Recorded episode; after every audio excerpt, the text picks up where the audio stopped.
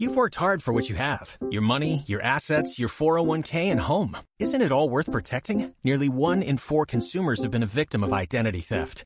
Lifelock Ultimate Plus helps protect your finances with up to $3 million in reimbursement.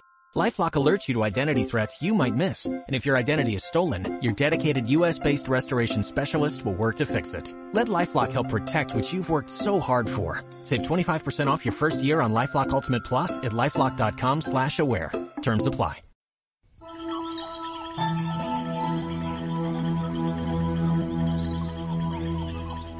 El Jardín del Edén. Es nuestra leyenda más duradera una historia que se halla en multitud de grandes civilizaciones.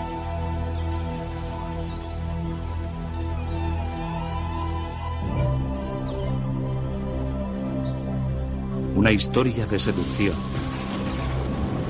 la ira de Dios y el paraíso perdido.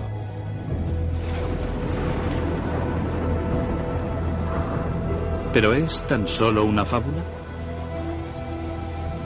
¿Existe alguna evidencia que demuestre la veracidad de las grandes historias de la Biblia?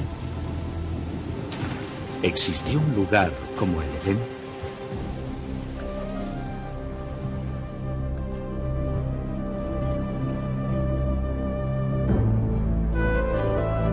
Hoy día, la búsqueda por el jardín del Edén nos lleva a una tierra seca y despoblada, a un lugar llamado Mesopotamia.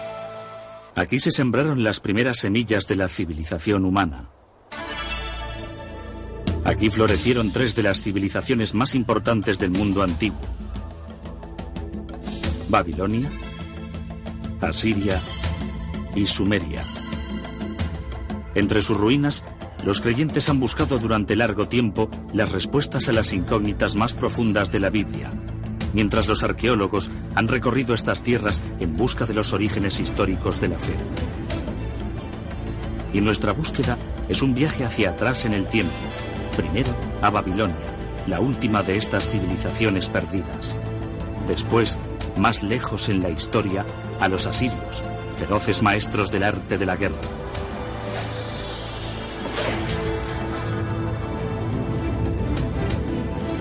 Y finalmente, a un punto tan distante en el pasado que solo el Edén podría haberlo precedido.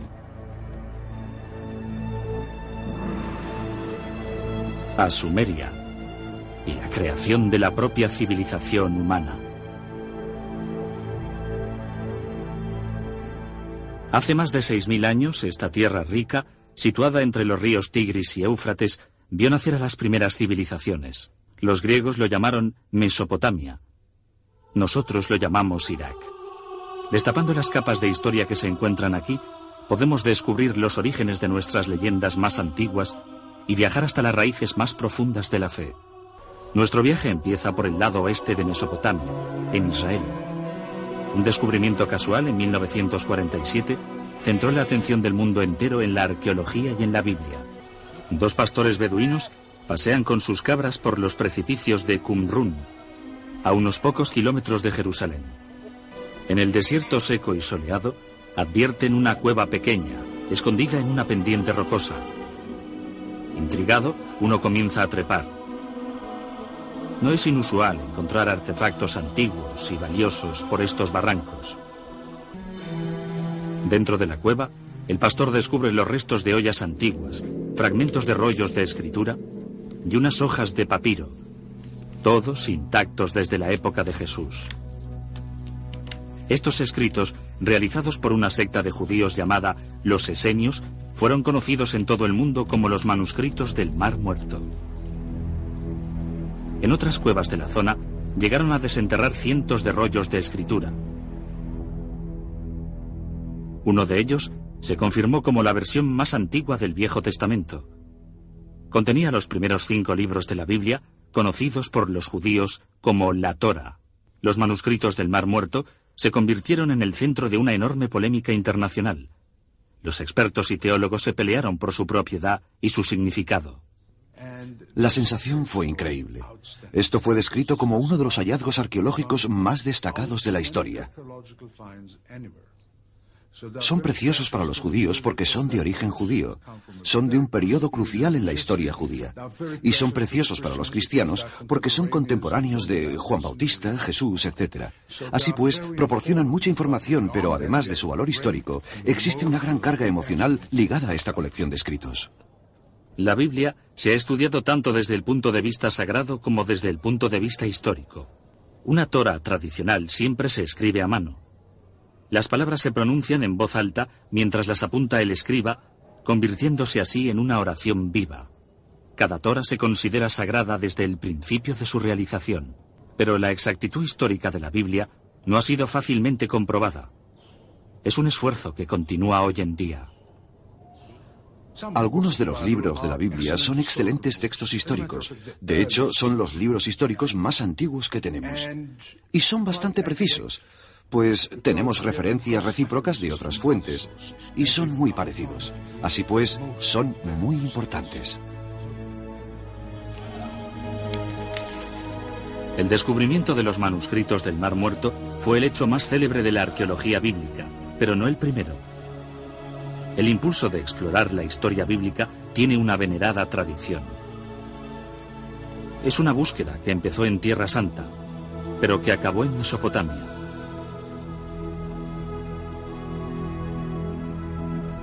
A lo largo de la historia, los cruzados, místicos y creyentes se han sentido atraídos por los sitios donde tuvieron lugar las historias de la Biblia.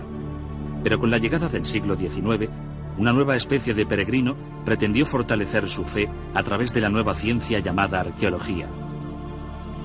Seguramente, si comprobara la veracidad de la historia bíblica, podría confirmar su fe firmemente.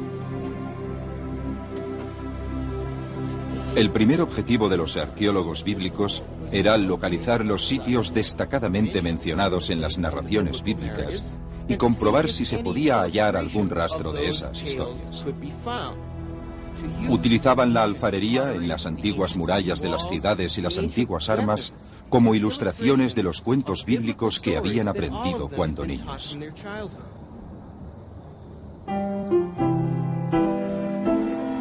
Impulsados por la ilusión de los primeros hallazgos, los expertos del mundo entero se apresuraron a acotar su terreno en la versión bíblica de la fiebre del oro.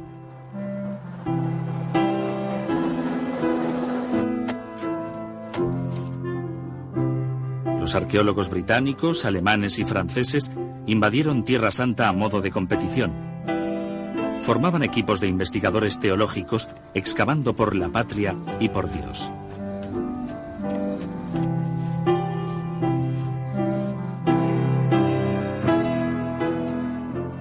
En Tierra Santa, el prestigio de cada uno de los países europeos se medía por la magnitud de los descubrimientos bíblicos que desenterraban.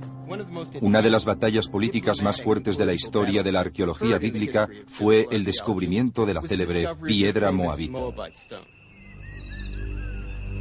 En 1868, en el interior de la tierra de Moab, beduinos de la tribu Bani Hamideh tropezaron con una misteriosa tabla de piedra enterrada en el desierto. Los miembros de la tribu conocían bien el valor que tenían las antigüedades de la zona para los europeos. El primer europeo en enterarse de la curiosa piedra negra fue el reverendo Frederick Augustus Klein. Klein partió inmediatamente atravesando una tierra yerma infestada por bandidos y acompañado únicamente de un reducido grupo de guías beduinos. Klein era un misionero, no un arqueólogo. Cuando vio por primera vez la peculiar entalladura de basalto, sintió una gran excitación. Sospechaba que la tabla negra podría confirmar sus creencias más profundas.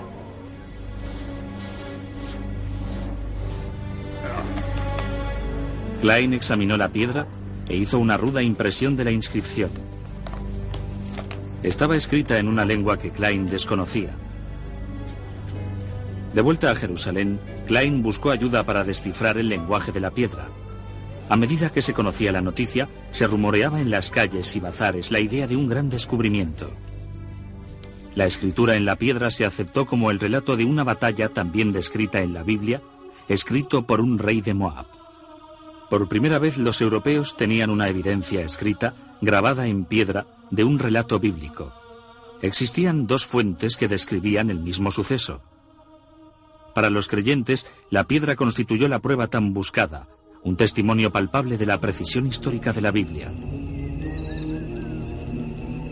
Muchos intentaron comprar la piedra, pero los beduinos tenían muchos motivos para ser desconfiados. En varias ocasiones habían sido engañados y robados por los buscatesoros europeos. Bajo la suposición de que una cosa tan preciada por los europeos tenía que contener oro, echaron la piedra dentro de una hoguera en un intento de romperla. Vertieron repetidamente agua sobre la tierra caliente hasta que estalló. No encontraron ningún rastro de oro y la piedra quedó destrozada. La primera comprobación arqueológica de un relato bíblico, la primera prueba corroborativa, se despedazó. La pérdida de la piedra fue un desastre, pero no puso fin a la búsqueda de tesoros bíblicos. La propia Biblia, ahora confirmada como texto histórico, indicaba el camino hacia un punto todavía más remoto en el tiempo.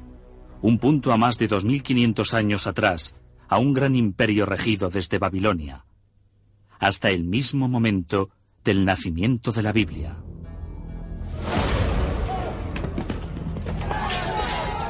Es el año 586 a.C. Los ejércitos de Nabucodonosor, el rey de Babilonia, invaden Jerusalén con una furia sin precedentes. Faltan casi seis siglos para que nazca Jesucristo. Los romanos ni siquiera han soñado su imperio.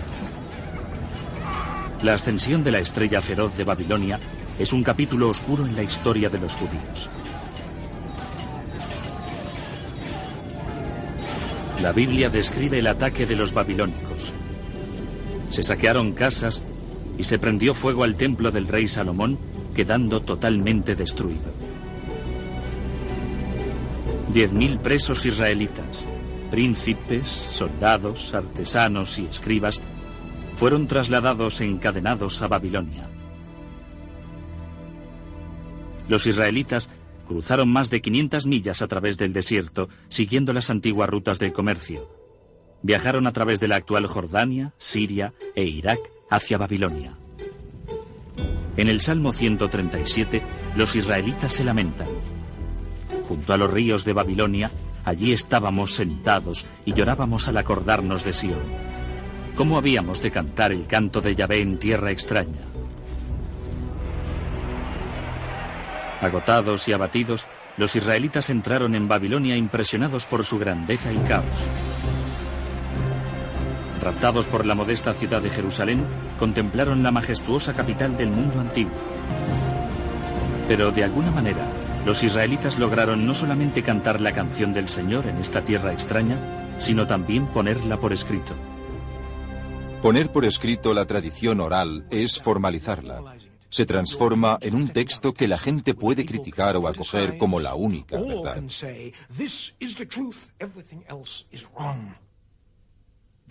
Yo creo que esta es la consecuencia más importante de la puesta por escrito de la Biblia. Hoy en día, las reconstruidas murallas que rodean Babilonia están estampadas con el nombre de Saddam Hussein. Pero hubo un tiempo en que estos ladrillos ostentaban otro nombre, el del rey Nabucodonosor. Era una tierra de muchos dioses e ídolos paganos, un escenario improbable para la creación de uno de los textos más sagrados del mundo.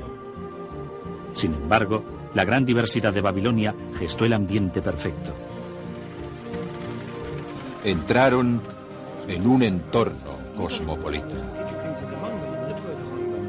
Hasta los israelitas más educados y cultos tenían contacto directo con gente muy diversa.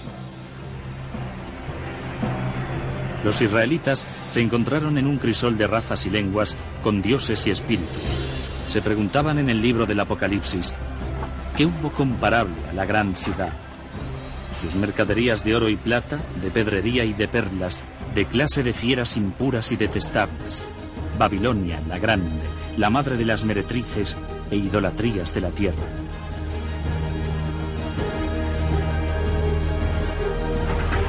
Pero a pesar de todas las idolatrías, o quizá como consecuencia de ellas, aquí la Biblia se convirtió en un libro.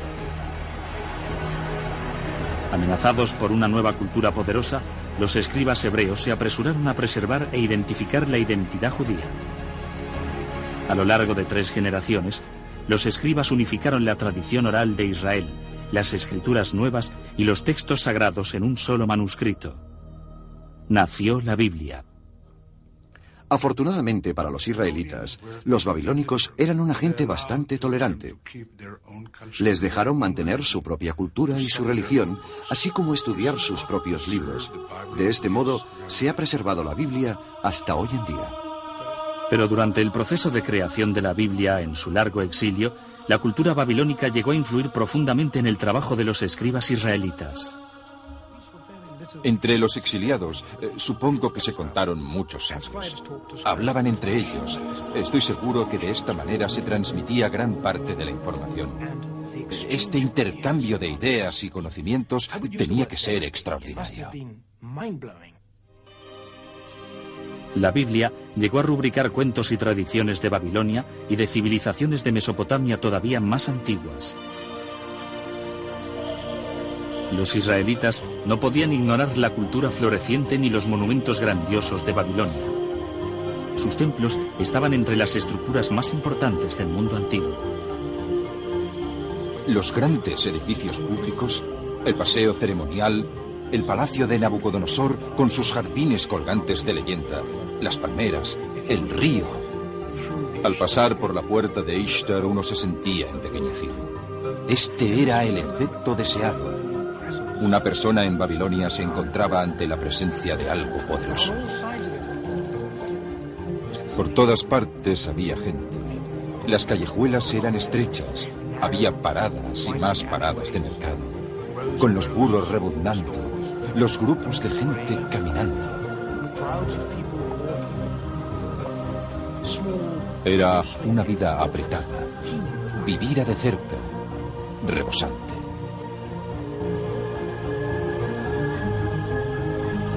Y fue aquí, según cuenta la Biblia, donde uno de los monumentos más extraordinarios del mundo antiguo tocaba el cielo, la Torre de Babel.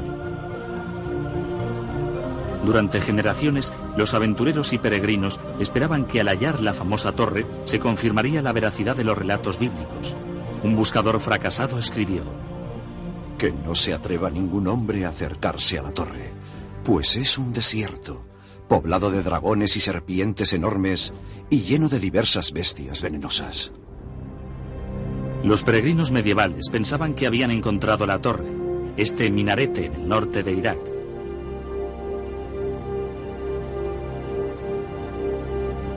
Pero se equivocaban. Esta torre se construyó 1500 años más tarde y lejos de las murallas de Babilonia. Quizás la posibilidad más interesante es la que propuso Robert Coldewey, un arqueólogo alemán.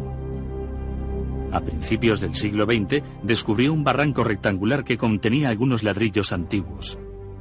Muchos expertos creen que Coldewey encontró los únicos restos que quedan en la famosa torre. Los grandes monumentos de Babilonia impresionaron a los escribas bíblicos. Pero su legado más duradero, que aún perdura, es una innovación todavía más impresionante, el código de leyes escrito. La piedra tallada es una reliquia fascinante. Perdida durante cientos de años, volvió a aparecer a finales del siglo XIX. Una piedra tallada con uno de los documentos jurídicos más importantes de todos los tiempos. 1200 años antes de que los israelitas fueran apresados, un rey babilónico hizo tallar esta piedra con las leyes que llevan su nombre, el Código de Hammurabi. Estas escrituras pueden ser interpretadas como las precursoras de los códigos legales que se detallan en los libros Éxodo, Levítico y Deuteronomio. En las sociedades que solo transmitían sus conocimientos y leyes oralmente, los precedentes eran muy importantes, pero cuando se pusieron por escrito aquellos que las escribían tenían un poder inmenso. El código de Hammurabi ha tenido gran influencia en casi todas las civilizaciones que han seguido a Babilonia. Hoy en día, incluso algunos de sus métodos de juicio más primitivos sobreviven en su forma original. Hammurabi describía un rito llamado la ordalía, una prueba dolorosa, incluso a veces mortal, de culpabilidad o inocencia. En algunas remotas tribus beduinas todavía se practica la ordalía de la misma manera que en el tiempo de Hammurabi. En estas imágenes, un líder espiritual, llamado el Mubashi, juzga a los acusados tras examinar sus lenguas después de lamer una cuchara de hierro calentada al rojo.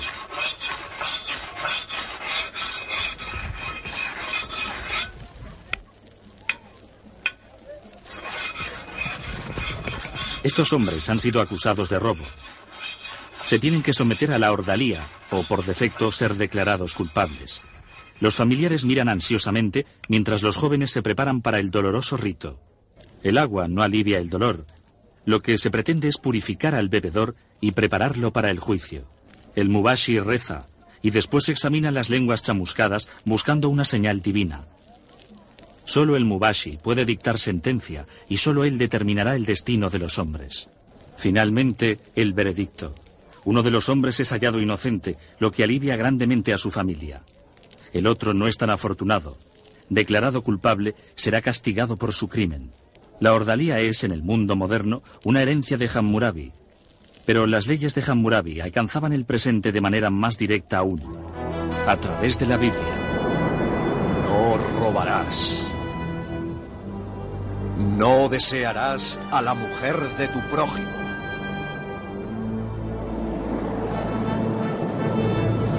Los diez mandamientos son la base de la ley bíblica, pero representan tan solo el principio de una compleja serie de códigos y alianzas del Viejo Testamento.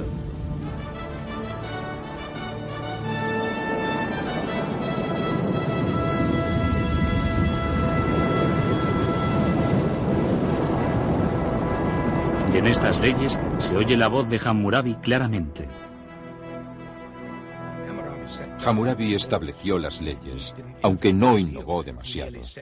Simplemente puso por escrito las leyes que habían funcionado durante cientos de años. Ojo por ojo, diente por diente y principios similares, muchos de los cuales están sistematizados jurídicamente hoy en día. Pero la Babilonia que moldeó a la Biblia y sus leyes tuvo sus raíces en una civilización que llegó a su cumbre siete siglos antes de Jesucristo. Era el imperio brutal de Asiria, un lugar que la Biblia llamó una tierra bañada en sangre.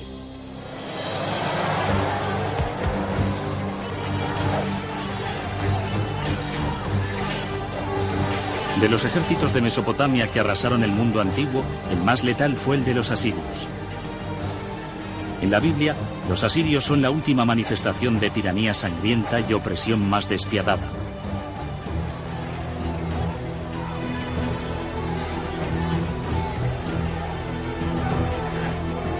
Cien años antes de la toma de los presos israelitas por Nabucodonosor, la Biblia cuenta que el rey asirio Sanarib atacó la tierra de los israelitas.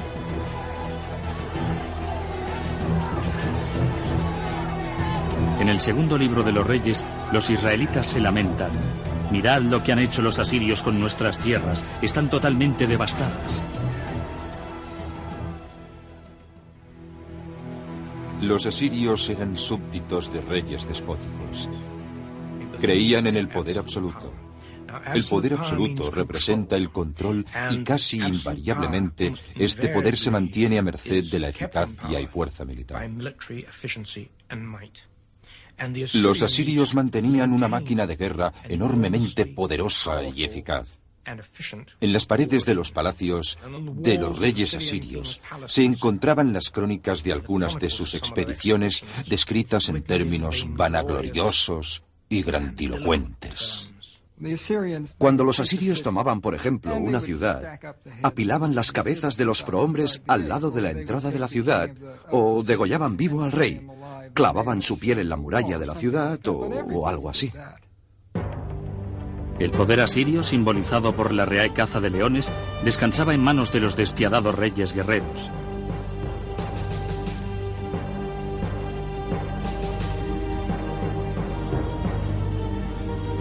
Incluso la Biblia muestra su admiración. El asirio. Cuentos estaban a su sombra entre las naciones y auxiliares. Cuando la ciudad de Roma se encontraba en su infancia, Asiria era el imperio más grande del mundo. Durante más de mil años, los detalles sobre la civilización asiria eran escasos. Ni siquiera se conocía su gran capital, Nínive. Pero en 1852, estas ruinas fueron exploradas por el arqueólogo británico Austin Henry Layard. Lo que Layard encontró aquí, en el norte de Irak, era el Palacio Real de Nínive, un tesoro impecable de la civilización asiria.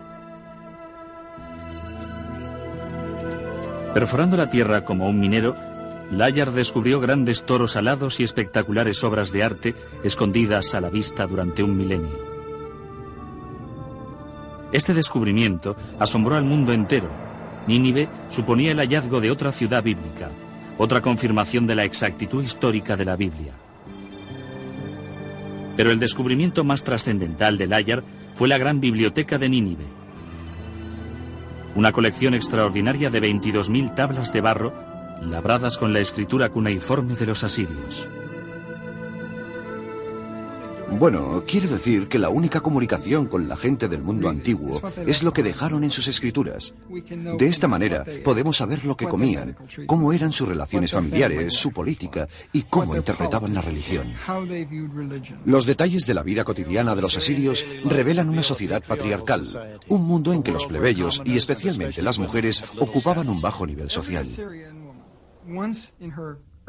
Muy joven, cada mujer asiria, antes de casarse, iba al templo de Ishtar y se sentaba en los escalones. Esperaba hasta que algún hombre dejara caer una moneda en la falda de su vestido. Entonces se adentraba en el templo con él, obligada a rendirse ante sus deseos. Pero en este mundo despótico existía una cierta justicia. En el matrimonio, hasta una esposa tenía ciertos derechos. En su contrato de matrimonio, una mujer podía estipular que su marido no tuviera otras mujeres. También podía estipular que él tuviera las prostitutas que le diera la gana, pero ninguna mujer más. Pero si las mujeres asirias de a pie tenían un estado social limitado, unos descubrimientos recientes revelan que las reinas asirias disfrutaban de grandes privilegios. En 1989, un hallazgo asombroso tuvo lugar en el Palacio Antiguo de Nemrod, en el norte de Irak. Los expertos lo consideraron el descubrimiento más importante desde la tumba del faraón Tutankamón, el tesoro de Nemrod. Mientras limpiábamos algunas de sus habitaciones, descubrimos las indicaciones de unas bóvedas subterráneas. Eh, lo sacamos todo y al examinarlo nos dimos cuenta de que teníamos los restos mortales de al menos dos reinas. Unas pulseras de oro puro todavía adornaban sus huesos. Un tesoro real sepultado más de dos mil años atrás. Estas imágenes extraordinarias, tomadas por unos arqueólogos de Irak, sirven de archivo de estos hallazgos impresionantes. Por primera vez, la tumba de una reina asiria había sido descubierta intacta. El sepulcro real todavía llevaba una maldición para proteger a sus ocupantes. Si alguien me saca de mi tumba, que su alma vague sedienta bajo los crueles rayos del sol, y que inflijan su cadáver y espíritu con malestar eterno los grandes dioses del infierno. Ignorando la maldición, los arqueólogos excavaron más de 57 kilogramos de joyas hermosas, copas de cristal y grabados exquisitos. Los antiguos asirios eran maestros orfebres, pero la importancia de este tesoro excede mucho a su valor en oro. Cuando morían, las reinas asirias eran obsequiadas con abundantes joyas, pero en vida eran los reyes quienes forjaban la historia. Eran reyes con gusto por los imperios.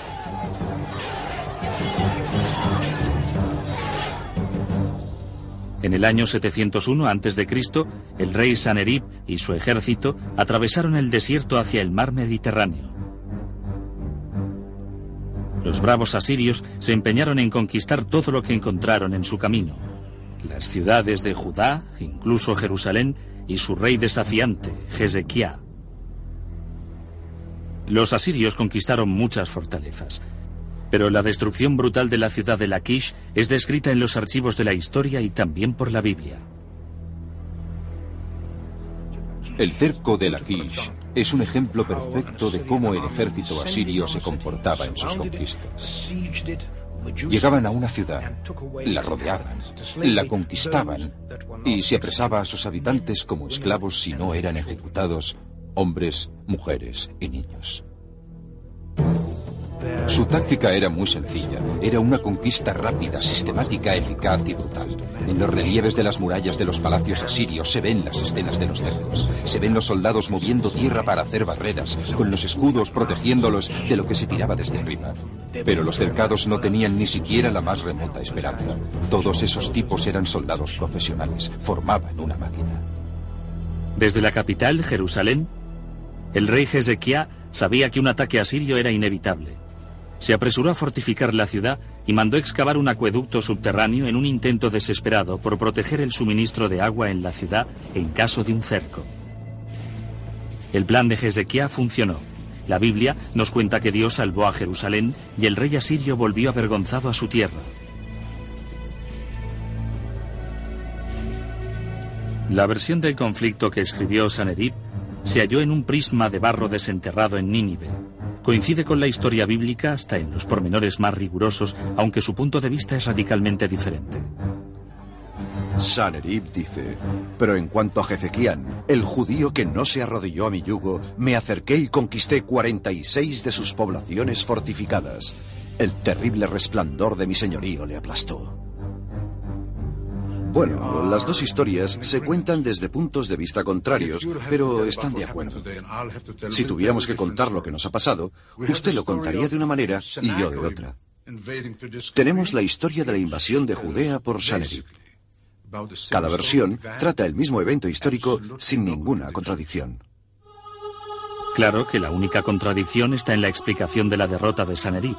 En la versión de Sanerib, Hezekiah está encerrado en Jerusalén como un pájaro enjaulado, pero en la Biblia los ejércitos asirios fueron repelidos por las murallas de Jerusalén. Es quizás el primer ejemplo de censura selectiva. El Dios de los israelitas tiene la última palabra. Derribaré al asirio en mi tierra.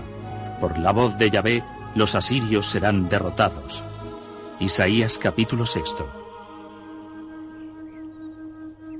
La Biblia cuenta que Dios destrozó Nínive, el trono de los poderosos reyes asirios. Pero esta no fue la primera aniquilación. Mucho antes, Yahvé había arrasado una civilización entera. No se menciona su nombre ni siquiera una sola vez en la Biblia, pero se llamaban sumerios y fueron los primeros en contar la historia de una gran inundación. Es una de las historias bíblicas más familiares, la saga del arca de Noé. Un dios furioso, un barco de madera, un diluvio. Es la historia de Noé y su familia escapando en el arca con cada especie de animal y sobreviviendo al castigo de la inundación mientras la humanidad es destrozada. Es un cuento primordial viendo nuestros temores y esperanzas más profundos. Es un cuento que se halla en la Biblia, pero también en otro texto antiguo, un texto descubierto en las ruinas de Sumeria. A principios de este siglo, se tradujeron algunas tablas encontradas en Mesopotamia. Revelaron la leyenda más antigua de un diluvio catastrófico. La primera epopeya escrita del mundo es el relato del rey mítico Gilgamesh. Este cuento de una inundación desastrosa precede a la versión bíblica al menos en dos mil años. Durante siete días y siete noches, el diluvio barrió la tierra. La gran arca fue desplazada de un lado a otro por los ventarrones. En la versión de Gilgamesh, el arca se encalla contra una montaña. El marinero suelta pájaros, así que el relato tiene un fin misteriosamente similar al de la Biblia. Es un cuento fabuloso. Hace más de 5.000 años, la historia de un gran diluvio se contó aquí por primera vez en las antiguas ciudades de Sumeria, Uruk, Gerido y Ur. En Sumeria encontramos los orígenes de casi todo aquello que marca la civilización. Ellos inventaron la rueda, el gobierno y la jardinería. Sumeria, la primera civilización de la Tierra.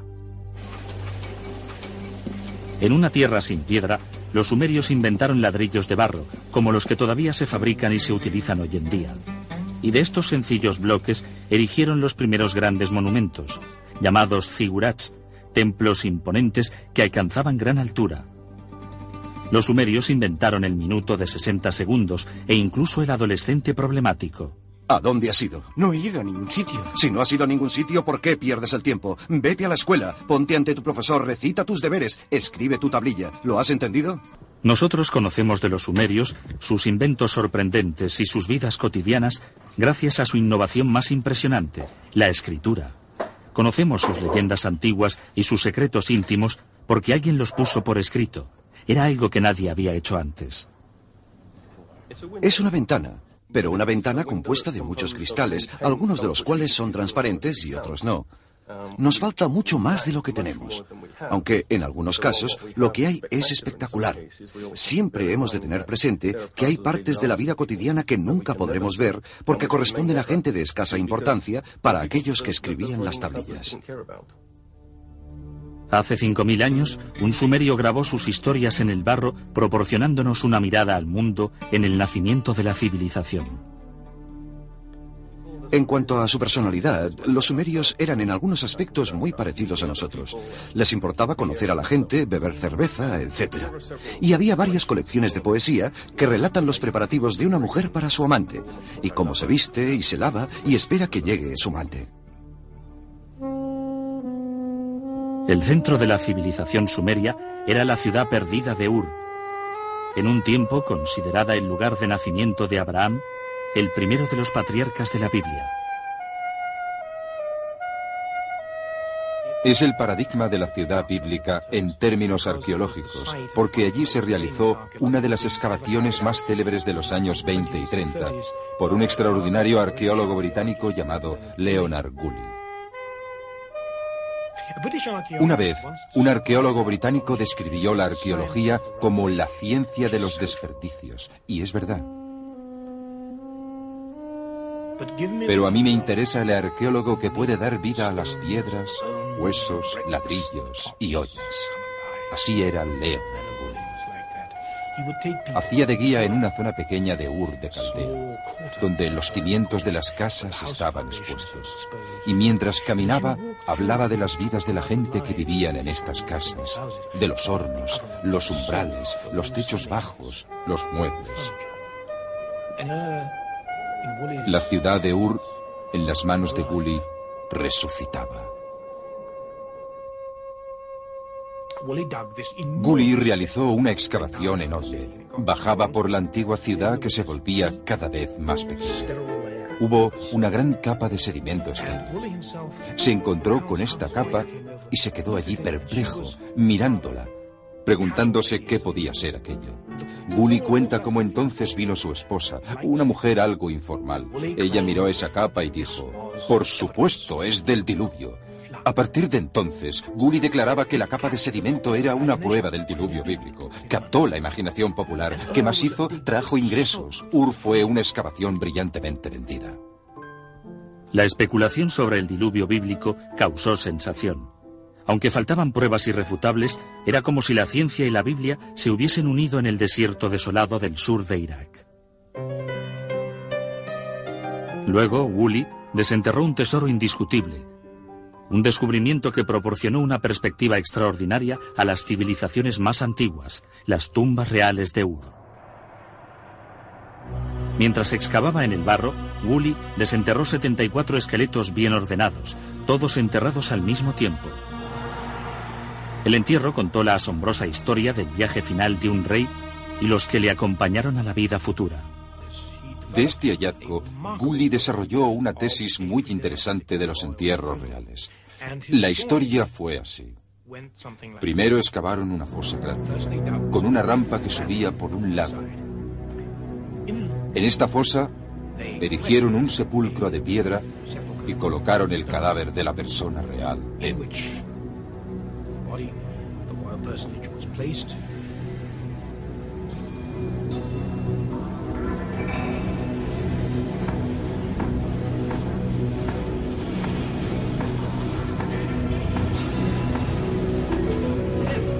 Entonces, la corte entera entró en la fosa. Todos, todos se pusieron en fila con unos jarritos de veneno.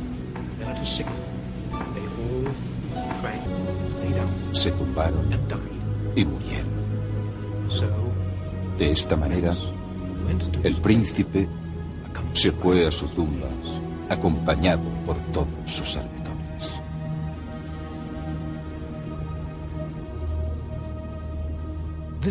Este se ha convertido en uno de los grandes descubrimientos.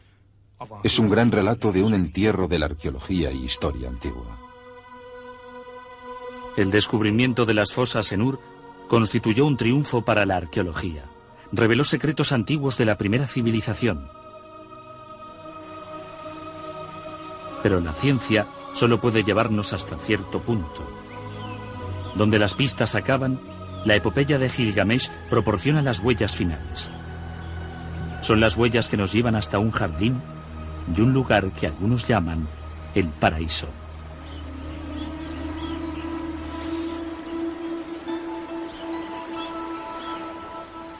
Ah, el jardín del Edén. Al principio Dios creó el cielo y la tierra. Es un cuento familiar. De este tipo de mitos hay en casi todas las civilizaciones. Como también suele haber un mito de la búsqueda del paraíso. Es el deseo apremiante de un mundo mejor. Los jardines del Edén, el paraíso, es el deseo de la gente de tener una vida menos complicada, una vida fácil o un premio por haber trabajado tanto.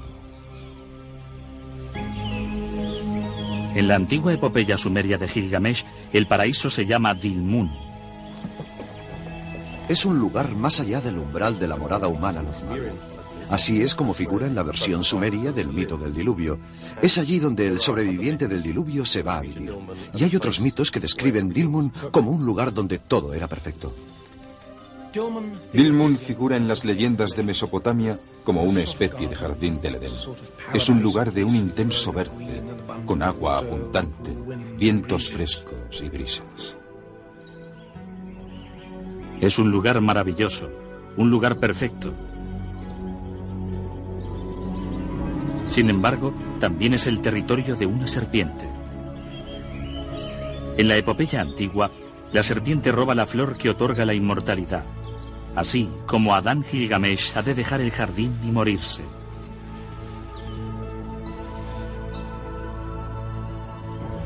Parece que la idea de paraíso es universal, pero ¿en qué se basa?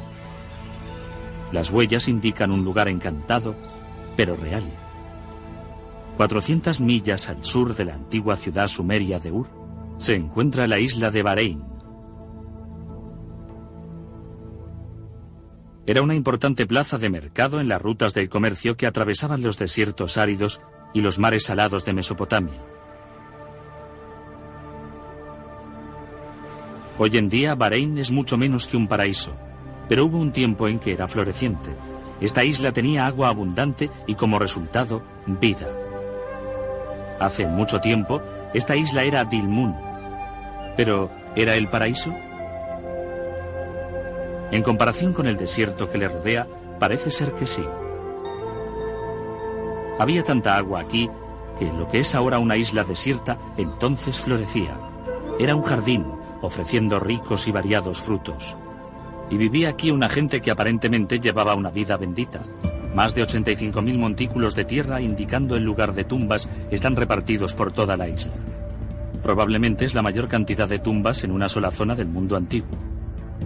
Los antiguos huesos nos demuestran que esta gente era más alta y sana y vivía más años que cualquier otro colectivo de la región. En los montículos hay otra asombrosa huella.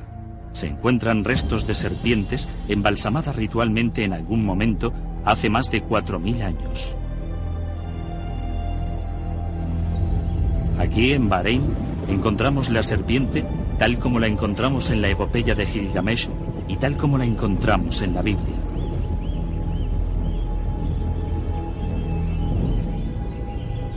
Nuestro viaje hacia atrás en el tiempo ha recorrido las tierras donde los babilónicos, los asirios y los sumerios pisaban la tierra. Pero, ¿es posible aventurarse todavía más allá, a la tierra que oculta los pasos del propio Adán?